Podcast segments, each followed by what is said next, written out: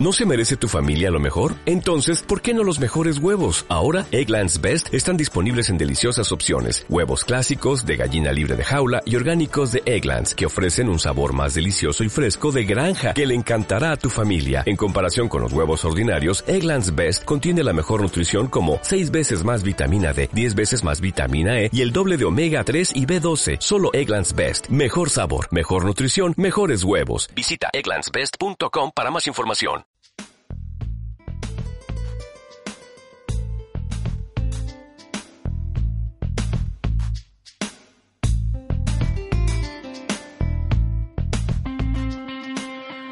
Buenos días, ¿cómo estáis compañeros, compañeras de Mañanas Conscientes? Bueno, aprovecho para eh, dar la bienvenida a los nuevos y nuevas integrantes del programa en este mes de julio. Recordarles que ah, tenéis a vuestra disposición el último contenido que publicamos en junio, era un vídeo.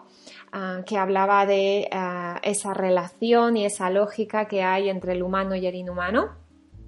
Ah, y bueno, lo tenéis ahí en la página de julio, a pesar de que es un contenido de junio, para que podáis eh, seguir el hilo de lo que vamos a ver, no solo en el audio de hoy, sino lo que vamos a ver en próximos días, que me parece que vamos a estar un ratito hablando de este tema, porque realmente es algo em, que está constantemente presente en nuestras vidas, nos demos o no nos demos cuenta de ello. ¿sí? Así que vamos allá.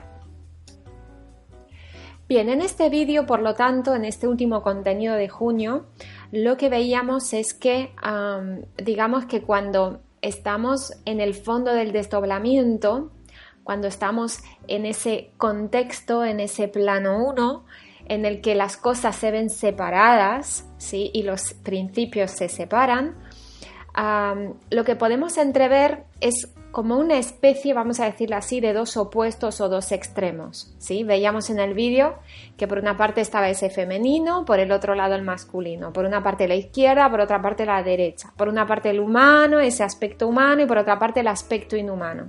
¿sí? Entonces, ah, de alguna manera, eso que vemos separado en el plano, en el contexto, ah, dentro nuestro estaría conviviendo, ¿no? estaría ese aspecto humano y ese aspecto inhumano estaría conviviendo dentro mío. ¿Qué va a pasar? Que en, en, una gran mayoría de las áreas de mi vida voy a tender a estar más de un lado que del otro.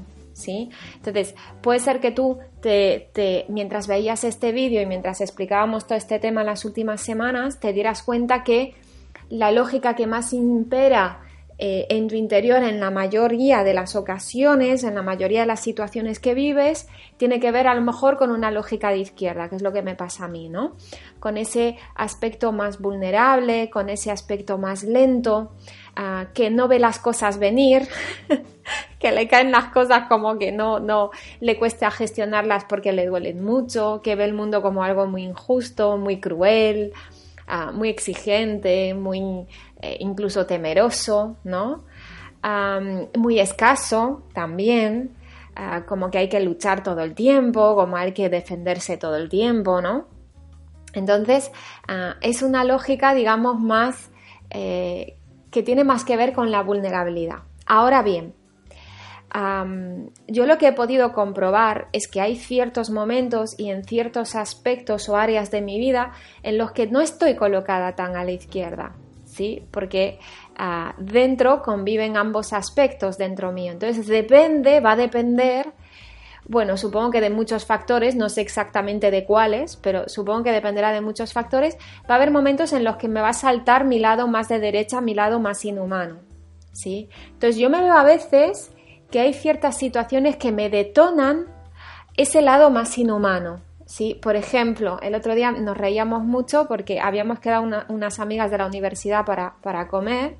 Estábamos, bueno, pues lo típico, ¿no? Rememorando algunas situaciones y nos, acordábamos de, cómo me sale a mí la faceta competitiva cuando estamos haciendo un juego o estamos en un desafío. Por ejemplo, habíamos ido a un parque temático donde había que resolver una serie de pruebas eh, para poder ganar el juego, ¿no? Y era un, juego en equipo. ¿Y qué me pasa a mí en los juegos en equipo? Que como me lo tome por la competencia, bueno, arraso, ¿no? Entonces yo que normalmente suelo estar de ese lado de los vulnerables, de los que siguen las normas, de los que siguen las formas, de los que son educaditos, que no matan una mosca, pues yo, por ejemplo, en juegos de este tipo con mis amigas, ellas conocen bien mi lado inhumano, yo recuerdo que más de una ocasión alguna amiga estaba intentando hacer algo y yo decía, aparta, que ya lo termino yo, que tú eres muy lenta. ¿No? Y, bueno, pues esto lo más bonito que les he dicho en esos momentos, eh, sale ese otro lado que lo que quiere, la lógica que le informa en ese momento es la lógica de la comparación y la competencia. Esa lógica ya no va filtrada por mis valores, baja directamente por la derecha hacia mi aspecto inhumano. Entonces, soy la lógica de la comparación y la competencia con patas, como quien dice. ¿Sí? O sea, no hay filtro ahí, no hay contención. Es como apartaros de mi camino que quiero ganar. y hago lo que haga falta. A mi mejor amiga la cojo por el cuello, la empujo, que fue la imagen que sucedió. La empujo para un lado, digo, quita, que ya lo hago yo. ¿Sí? Entonces, este es un ejemplo muy tontito, pero yo creo que en los ejemplos muy tontitos, donde no hay grandes cargas y ahí, es donde lo podemos ver más claro. ¿Sí? Ah, no, nos confundimos con otras cosas, ¿sí? Porque son ejemplos tontitos, muy sencillitos, muy basiquitos. Entonces, este es un ejemplo, ¿sí? De algún momento en el que dejo de estar de ese lado de las formas, del ir despacio, de, de, los valores, voy a respetar al otro, le voy a dar un tiempo, sino que estoy más del lado de velocidad, instantaneidad y resultado y venga y voy y lo que me opera es la lógica, la competencia y ahí voy a competir y a ganar, ¿sí? Es, es otro rollo. Entonces, eh, no nos confundamos porque en el vídeo yo no lo dejé claro, porque digo, hay muchas cosas que ya las iré desarrollando en audios despacito, pero una de las cosas que quería dejar claras de ese vídeo es que esto que vemos separado en el plano 1, en el interior está junto, pero digamos que está separado en función del área de mi vida en la que esté o de la situación en la que esté. Entonces va a haber situaciones en las que voy a estar más pegado a mi lado humano, pero va a haber otras situaciones en las que voy a estar más pegado a mi lado inhumano, a pesar de que la mayor parte del tiempo estoy del lado humano. Sí, pero si te pones a buscar y te autoobservas con mucha sinceridad y con mucha honestidad, vas a ver que hay momentos en los que estás del lado del inhumano. Entonces, como yo siempre digo, el verme en esas situaciones, el reconocerme ese aspecto inhumano en esas situaciones, como por ejemplo el ejemplo que te acabo de poner, a mí me ayuda a, poder incluir a los inhumanos que luego me encuentro fuera. sí.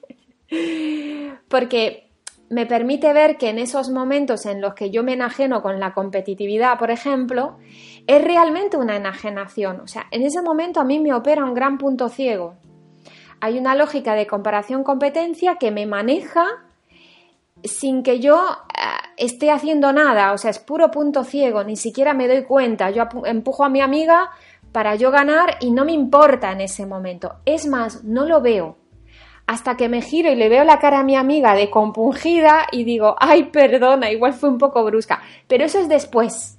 Eso es después. En el momento no. Eh, me opera el punto ciego, ¿ves? ¡Pum! Lógica pura.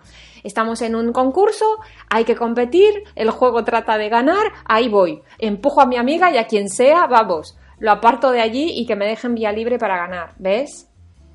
Entonces, em, eh, el verme eh, a ese aspecto inhumano dentro me resulta más sencillo luego incluir al inhumano fuera. De hecho, hoy mismo tuve otra situación en la que me salió mi lado más inhumano, pero, pero, pero a borbotones, ¿no? Y era una estupidez de situación, pero, pero era perfecta para hacer saltar esa parte de mí que siempre estuvo en la sombra.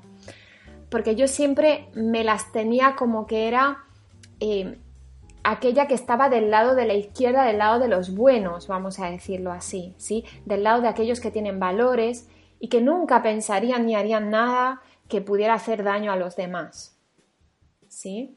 Entonces, eh, hoy, por ejemplo, estaba en la playa tomando el sol, había dejado a mi perrita en casa y desde la playa donde voy habitualmente se ve mi casa, ¿sí?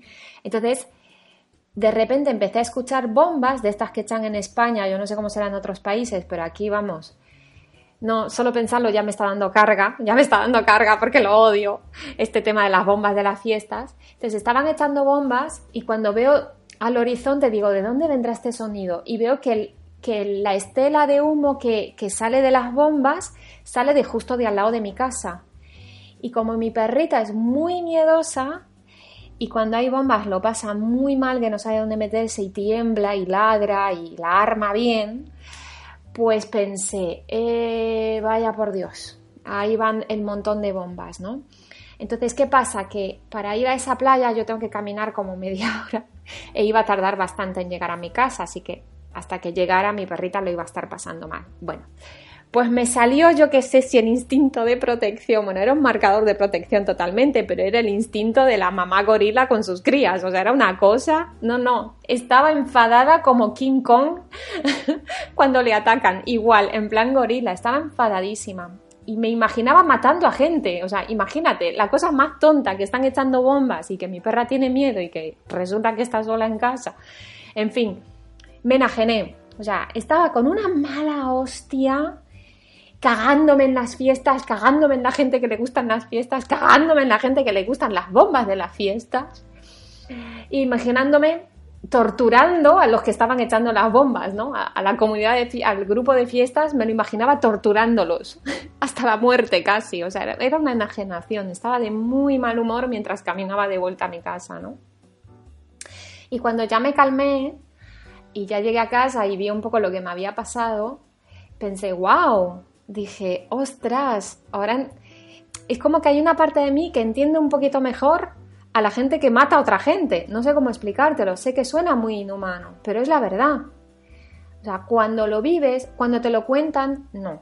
Pero cuando lo vives y, lo vives conscientemente observándote, dices, wow, qué ganas tengo de matar a alguien. Y, tienes esa honestidad bruta para reconocer, en este momento tengo ganas de matar a alguien. Es, es una verdad, no, lo puedo maquillar, lo puedo disimular, que los demás no lo vean, pero yo no me puedo engañar más a mí misma. O sea, estoy viendo que realmente me estoy imaginando la muerte de algunas personas en este momento. ¿Y, por qué los quiero matar? Porque están echando bombas. O sea, por favor. O sea, menudo, menudo eh, eh, razonamiento más estúpido, pero, pero es la verdad. Eso es lo que me estaba pasando. Porque echaron bombas tenía ganas de matarlos. Es así. Entonces, cuando llegas a ese momento de honestidad bruta, que obviamente es un pequeño eh, gran hachazo o puñalada para tu identidad que se las creía que estaba montada en valores y que era muy buena, pero, pero cuando puedes aceptar que tienes ese aspecto inhumano, puedes permitirle, dejarle que se exprese. Yo iba caminando sola y me iba cagando en todas las familias de todos los que les gustan las fiestas, o sea, así de claro. ¿Sí? Entonces, me, lo permití para poder observarlo. Cuando lo observo y lo asumo, ahí ya lo puedo desvalidar. Pero primero tengo que reconocérmelo. No puedo desvalidar algo que no me reconozco dentro, sinceramente, ¿no? Así es pues que ah, unas horas después, ahora que estoy grabando este audio, ah, puedo hacer un balance, ¿no? Puedo hacer un reconocimiento interior y puedo ver dentro de mí, no porque lo haya dicho Alejandra Casado, no porque lo haya dicho quien sea, sino porque lo he visto dentro de mí. Lo experimenté hoy mismo hace unas horas. Reconozco que dentro hay ese aspecto humano que pone cara de buena todo el tiempo, que sonríe a todo el mundo, buenos días, cómo está, cómo está su familia, cómo va todo, ¿sí? Ese lado humano que sabe de formas, que sabe cómo relacionarse con el resto, que sigue un código de conducta, que sigue un código de, de cortesía, ¿ves? Es decir, es un aspecto que está hecho para, para interrelacionarse en el plano con otros, ¿ves? Entonces, tiene normas de conducta, tiene códigos de saludos, tiene eh, sabe qué decir en cada momento, es políticamente correcto o al menos lo intenta. Em, tiene como una serie de referencias, ah, pero es una referencia a un diseño, vamos a decirlo así, tirando a global, pero global en el sentido de sociedad, ¿sí? O sea, mis normas de conducta no me las inventé yo, es algo que tomé de la sociedad. ¿Ves? Mi educación no me la inventé yo, es algo que tomé de la sociedad. Bueno, que, tomé, sí, que lo tomé por, por, hartazgo de repetición, de oírme repetir, dale los buenos días a la tía tal, dale los buenos días, di por favor, di gracias, di... Mm". Entonces, claro, es, es, complicado no tener ese aspecto humano cuando te han educado, venga, da las gracias, venga, ahora di hola, venga, ahora dale un beso, venga, ahora... Claro, ya desde pequeñitos pues claro, con 36 años, tanto machaque, pues uno tiene ese aspecto bien desarrolladito, ¿no? Entonces, em, tenemos ese aspecto humano que lo que sabes de formas, de formas, ¿sí? De, de, normas, de, de buena conducta, de cortesía, todo esto, ¿ves? Pero eso no significa que no haya también un aspecto más puro, más esencial, más inhumano, Inhumano, ¿qué significa? Que no sabe de formas de humanos. No, atiende a eso. ¿Sí? Entonces, em, es un aspecto eh, más íntegro con la lógica que le opera. Entonces, como la lógica que nos opera es la de los salvajes, pues es más íntegro con el salvajismo. por así decirlo. Por eso lo vemos como más inhumano en todos los sentidos de la palabra inhumano, a ese aspecto. Pero ojo, porque cuando vemos en el plano alguno que lo tachamos de inhumano, no nos olvidemos que ese aspecto que vemos en el otro está también dentro nuestro, expresado de otra manera y por supuesto contenido de otra manera, pero estar está. Eso es lo que no se nos puede olvidar porque entonces nos vamos a perder y ahí es cuando empezamos a ver el mundo de manera injusta, porque no entendemos, nos hemos perdido del mapa, no entendemos por qué existe esa gente, ni cuál es su propósito. Nos parece gratuito, barato y que sobra, ¿ves?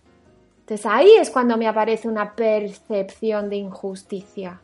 Pero la injusticia no existe, es una percepción, es una valoración, calificación que estoy haciendo de un momento porque mi perspectiva no me da para más. No me da para ver la función, el rol, el propósito y la lógica de ese inhumano que estoy viendo como el injusto que hace las cosas mal y que hace daño a los demás. ¿Sí? Entonces, ¿me veo diciendo qué injusto es esto? Vale, o sea, ya tengo muy claro que la lógica no me alcanza para ver el propósito de eso y por lo tanto comprender eso. Por eso me parece injusto, porque no lo entiendo. ¿Sí? Ah, entonces, quería dejar esta diferencia clara. Tenemos a un humano que es el rey de las formas. Y luego hay a un, inhumano que es el rey de la. de la. Mm, ¿Cómo lo podríamos expresar? De la integridad, pero consigo mismo. Entonces, yo un ejemplo que veo muy claro ah, en, mi relación de pareja es que a mí cuando algo me molesta, me callo la boca. Tengo mucha trastienda ahí, ¿ves? Hay mucha cosa por asumir ahí. Porque como yo soy la de las formas, para que yo pueda mantener las formas, hay mucho salvajismo interior que está operándome que tengo que esconder, que no puedo dejar que salga la luz porque para poder mantener las formas tengo que ser de una manera tan impecable y en el fondo yo no soy tan impecable porque tengo una lógica divergente que me opera todo el rato, entonces de impecable nada, ¿sí? Y, esa perfección que busca las formas es algo inalcanzable porque la perfección no existe y da la casualidad de que yo sí existo, ¿eh? aquí está mi receptor que se puede ver, ¿sí? Entonces, precisamente porque existo no puedo llegar a, ser impecable en formas. Lo puedo intentar y puedo estar rozándolo, pero ¿a base de qué? A base de estar escondiendo el salvajismo que realmente me opera todo el tiempo. Entonces, todo eso que escondo va a formar parte de lo que llamamos mi trastienda. Es eso de mí que no me permito y que aún por encima me lo niego tanto que hasta me creo que no lo tengo. O sea, es que es una, esto es una locura, pero es así. Me lo niego tanto y me lo escondo tanto que hasta me llego a creer, fijaros qué capacidad de autoengañarnos, me llego a creer que yo no lo tengo eso. ¿Sí? Entonces a lo mejor algo me molesta, yo me reprimo y no lo digo, digo, bueno, venga, solo me queda media horita aquí, me voy a aguantar. Me aguanto Y luego cuando veo que a otra persona le pasa lo mismo y sí que protesta, digo, desde luego.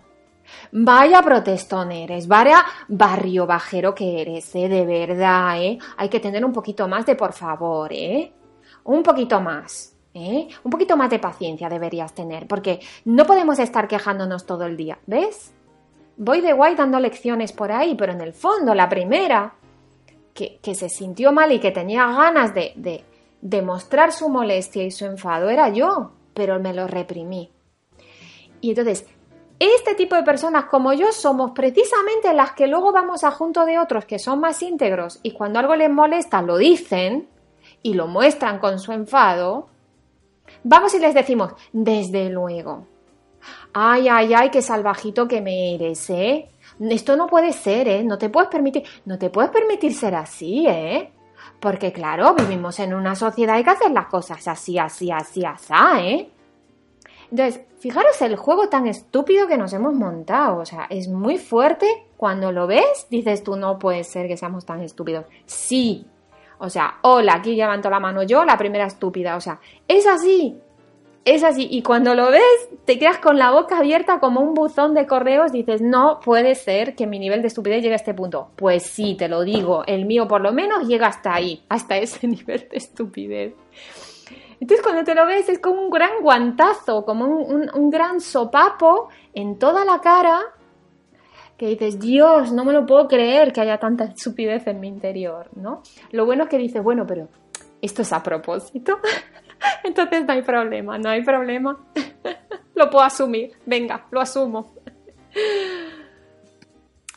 Entonces, de alguna manera, yo por lo menos es como lo estoy percibiendo, de alguna manera los inhumanos que hay fuera, que con su comportamiento y su forma de ser retan y desafían a mi diseño de formas, de valores, de educación, de justicia, de todo eso, aquellos que retan mi diseño lo que me traen es el potencial, la posibilidad de que yo pueda ver dónde estoy enganchado con mi diseño. Porque no es verdad que él sea un salvaje y yo no. Es mentira esa frase. Los dos somos salvajes. Y cuando veo un salvaje en acción, lo que está haciendo es llamándome a la puerta y diciendo, hola Sandra, ¿sabes qué? Tienes el mismo salvaje dentro tuyo solo que no te lo estás reconociendo. Así que yo vengo aquí a mostrártelo en gigante, en pantalla gigante, como dice Ale, en PowerPoint te lo muestro, a ver si caes en la cuenta. A ver si te pillo inspirada y caes en la cuenta. ¿Sí? Entonces, eh, esos inhumanos que tienen comportamientos que es como ¿qué dices tú? Pero qué degenerado.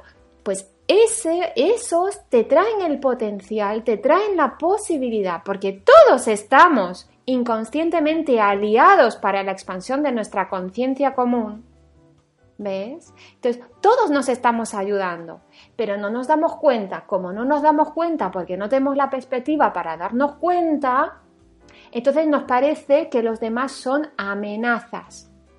No son amenazas, lo que son son potenciales, sus comportamientos que, me parecen salvajes son la posibilidad que me brinda darme cuenta donde yo no me permito ese salvajismo. Y si no me lo permito es porque tengo un diseño que me lo está filtrando. Y si tengo un diseño que me lo está filtrando es porque estoy reprimiéndome a través de mis valores, a través de mis principios, a través de mis formas me estoy reprimiendo mi propia esencia. Entonces me niego mi propia esencia y si me la niego, no la puedo asumir. Si no la puedo asumir, no la puedo desvalidar. Si no la puedo desvalidar, no la puedo derivar. Y si no la puedo derivar, no puede mutar. Así que me quedo salvaje disfrazado de bueno para el resto de mi vida. ¿Qué tal? Es un juego de puta madre. Pero cuando lo ves dices tú, no, no quiero jugar más ese juego. Por favor, que salga mi salvaje interno a ver si lo puedo mutar una santa vez porque estar así es un sin vivir. Es un autoengaño constante. ¿Ves? Y lo peor de todo, cuanto más me autoengañe y me convenza que no soy un salvaje, más salvajes me voy a encontrar porque el universo entero quiere darme la oportunidad de que yo pueda vérmelo dentro. Entonces me trae muchos de fuera, vienen todos ya por mí, parece que me caen todos a mí, claro, me caen todos a mí para darme la oportunidad, me, están trayendo el potencial de que yo pueda verme en mi propia estupidez. Y que me están dando la oportunidad de que yo pueda asumir a mi propio salvaje interno para que pueda mutar luego. ¿Ves? Entonces, es paradójico. Cuanto más bueno soy, más salvajes vienen a por mí. Y parece que son amenazas. No, me traen el potencial de conciencia, ¿ves? Pero ¿qué pasa? Como no tengo una lógica ni una perspectiva para poder ver para qué vienen, me defiendo de ellos. Huyo de ellos. ¿Ves? Entonces, ¿qué, consigo? Que mi, que mi salvaje interno quede intacto, que mi diseño de valores y de formas quede intacto y, jamás trascenderme y jamás permitirme una expansión de mi conciencia. ¿Ves? Entonces, yo por lo menos en mi propia experiencia, esto que te estoy diciendo a mí me costó mucho comprenderlo, mucho comprenderlo. Y ahora que lo comprendo, veo que no está integrado, porque en cualquier momento que, algo, que alguien, algún salvaje me hace daño, lo veo otra vez como el malo. Pero el verme como el bueno y al otro, por lo tanto, como el malo, es un gran freno para la expansión de mi conciencia y eso es lo que no nos damos cuenta. Porque cuando yo me veo de bueno, me estoy validando mi diseño y mis formas. El, malo viene a retar mi diseño. ¿Para qué? Para darme la oportunidad de que lo desvalide y, y así pueda mutar desde ese original. O sea, es como le entrego ese diseño al original para que me lo mute. Pero claro, si yo me digo, no, yo soy bueno, mira qué malo fue el otro conmigo, estoy validando mi diseño, lo estoy derivando y soltando. No, lo estoy validando, ¿ves? Entonces, fíjate cómo cambia el cuento. ¿Es o no es una lógica inversa? porque aquello que me traía el potencial llevo toda la vida escupiendo sobre él y diciendo que es lo malo. Y resulta que ahí estaba mi potencial. Y yo me pasaba la vida diciendo, ojalá mi vida cambie, ojalá pueda llegar a ese plano de potenciales, ojalá pueda mutar, ojalá el original me mute. El original te mandaba inhumanos ahí a saco, lleno de inhumanos, lleno de situaciones desafiantes. Y tú diciendo, ojo, no me debe de escuchar el el original porque todo me va mal, eh, jolines, a ver, bueno, voy a seguir derivando por la noche. Y, pensando una que estaba en proceso y resulta que estaba haciendo, estaba mirando para otro lado, estaba diciendo quiero potencial y cuando le venía un potencial miraba para otro lado y huía, despavorida, ¿no? Y ahora me doy cuenta que todo el tiempo la realidad me estaba trayendo oportunidades para romper mi diseño pero como no tenía perspectiva para poder ver lo que estaba sucediendo, lo que hacía era defenderme, resistirme, huir, luchar, tomar otros caminos, intentar solucionar, intentar arreglar, etcétera, etcétera, etcétera. Pero en ningún momento generarme conciencia, ni mucho menos soltar mi diseño. Entonces, bueno, este audio es para recalcar muy bien, porque esto para que nos entre en la mollera a mí me ha hecho falta muchos años de lógica. Entonces, eh, este audio era un poco para, para empezar a ver el rol que tiene el, el, inhumano con el humano, que es el que le trae ese potencial, esa oportunidad al humano para que vea dónde está enganchado en su diseño. Y mañana vamos a verlo desde el otro lado. Vamos a ver qué le aporta el aspecto humano al aspecto inhumano. Porque ahí es donde vamos a comprender ese, ese gran papel que tiene ahora la izquierda, ese gran papel que tiene ahora la vulnerabilidad para con este propósito de la expansión de, conciencia. Así que bueno, aquí lo dejamos y seguimos mañana. Chao, chao.